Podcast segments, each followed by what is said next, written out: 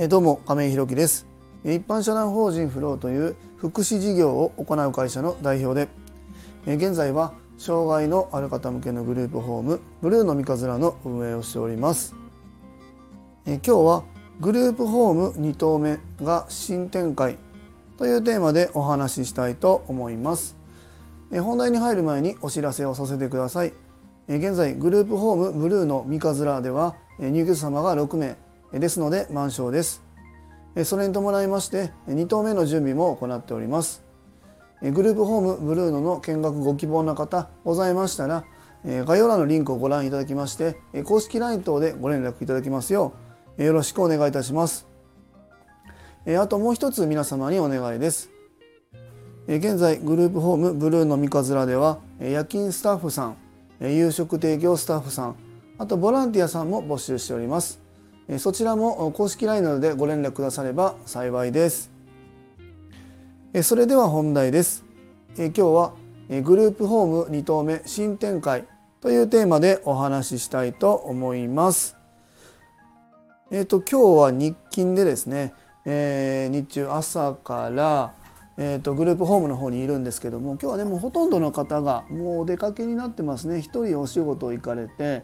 え、ー、とお一人は、えー、今日は地域活動支援センター。まあうちとねあの移動ずっとやり取りさせてもらってるとこなんですけどもそこで今日は運動でね昼から夕方ぐらいまでねお出かけになってます。その他の方も、えー、途中でね、えー、外出したりとかして、え、今日はお休みを皆さんゆっくり過ごされているなという印象です。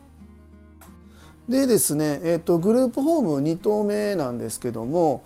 えーとまあ、この間放送でね、えー、2棟目検討していた物件、えー、2つぐらいあったんですけども2個ともね、もう借り手が見つかってしまいましたっていうことであの見つかあの他の方がね、えー、もし交渉があったら連絡してくださいねって言ってたんだけどまあ家主さんもね当然もうすぐ借りてくれるっていうところに、えっと、お貸しするっていうのはイメージとしてあると思うんでまあまあこれは致し方ないなと思ってまあこれはもう一旦断念。だから2投目に関してはちょっと一回頓挫してしまったような白紙に戻ってしまったような状態だったんですけどもえーとまあね急展開がありましてまあ僕もこの何て言うんでしょうかね2投目の候補のとこがなくなりましたって言って、えー、これで落ち込んでる場合ではなくてですねもう切り替えて次行こうということで、えー、範囲も少し広げながら、えー、検討していたんです。でそんな中で1個そうですねあの初め今2投目で考えたところは車でうん5分ぐらい5分かかんないかな、まあ、5分ぐらいのところを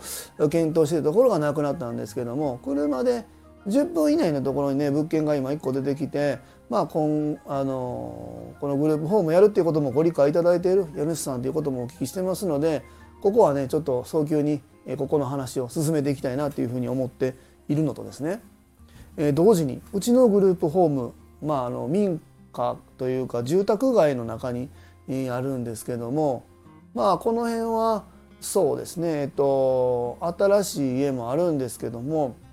割と高齢の方が多くて空き家がポツポツ出ているような住宅街なんですね。で、えーと、うちのオープンする時に、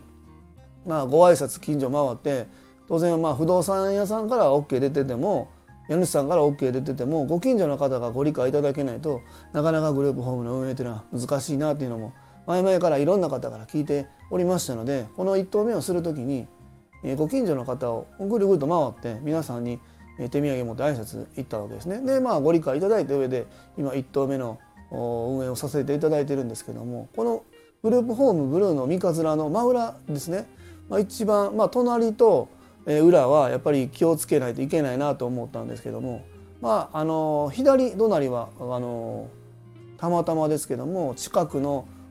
病院のね、えー、ところにあの勤務されている方ということでまあ少しまあその辺ちょっと警戒はしていたところはあったみたいですけども なんとかご理解もいただけてました。で右隣は駐車場ということで、えー、そこに関しては気を使うようなまあとそもそものご住居がないということだったんです。で裏裏ですね。ここにも挨拶行こうと思って回ったら空き家だったんですよね。で、えー、うちより少しサイズが小さい感じのお家だってああここも借りれたらいいけどまあもう連絡先、えー、持ち主も連絡もつかない状況だしまあまたゆっくり考えたいねとか言ってこの1棟目を運営してたんですけどもつい先日ですね、えー、車を自分たちの事業所の駐車場に止めたら裏のお家が空き家だったはずなのに電気がついていたんです。ん？と思って、えー、裏に回って見に行くとですね何やら改装リフォームをしているんですね。で工事をやっている方がいらっしゃってあれ？と思って「ここ誰か住むんですか?」ってお聞きしたんです。もういきなりねもうあの工事の方にお声掛けするのも失礼なんですけども。いやあのここはまだ住む方は決まってないんですけどもここをリフォーム改装してですね、えー、誰かに貸そうかなあ売ろうかなっていうふうに思ってるんですっていうふうにお聞きしてこれは来たと思って。で早速もう連絡というかその方に事情を説明してですねうちはこういうこうこういうお仕事をしててグループホームっていうのやっててみたいな。グループホームって何ですかっていうとこから始まったんですけどもまあここでやっている事業内容をお伝えして近所の方にもご理解いただいているっていうこともご説明した上でそのそこにいらっしゃったのは工事のやっている現場の方だったんですけども、えーと、名刺をお渡ししたら、えー、次の日にですね早速そちらの車掌様からご連絡いただいてですね、えーと、もうちょっと詳しく聞かせてもらえますかということであのもともとは和歌山の会社なんですけども社長様が今東京の方に出張に行ってるということでちょっと今和歌山にいらっしゃらないということだったんですけども、まあ、年明けにっていうふうに工事現場の方から言われてたんですけどももう次の日には社長様もう早速ですねご電話あのあちらから頂いてですね内容を僕たちのご説明したら分かりましたと、まあ、状況によっては賃貸も考えますのでどういう内容か教えてもらえますかっていうふうにおっしゃっていただきました。まあ、ここからもちろん、えっと、家賃だったりいろんなことを交渉していかないといけないんですけども、まあ、これが、えー、うまくいけばですねうまくいけばですよ、えーと、グループホームブルーの三日面の真裏にもう一軒グループホームを始めることができるかもという状況に今なってきました。ここでねまだ油断してはいけない。前回もね2頭候補があって急になくなってしまいましたんでここで油断をせずにですね慎重に進めていきたいなというふうに思っています。まあただですね慎重に進めないといけないなと思いつつもですね、まあ、前回の反省点としてはやっぱり僕はえーと、管理者としての経験はあるけど経験あの経営者としてのやっぱり経験が短すぎてうまく経営判断できなかったなっていうのがあ最大のこの失敗点だったと思うんですけどもまああの少しのお金をケチってですね、えー、判断を後に遅らせてしまったことで、えー、他に借り手が見つかってしまうというようなことが起こってしまいましたのでこれはもうあの悔やんでもしょうがないんで次に生かしたいなというふうに思いますんでこの今言っていただいている2件に関してはですね早急に進めてどちらか1個にするのかはたまた、えーと、2件同時オープンさせるのか含めてですね、えー、スピード感を持って進めていきたいなというふうに思っております。まあまあなんとかね結果往来というかえっ、ー、と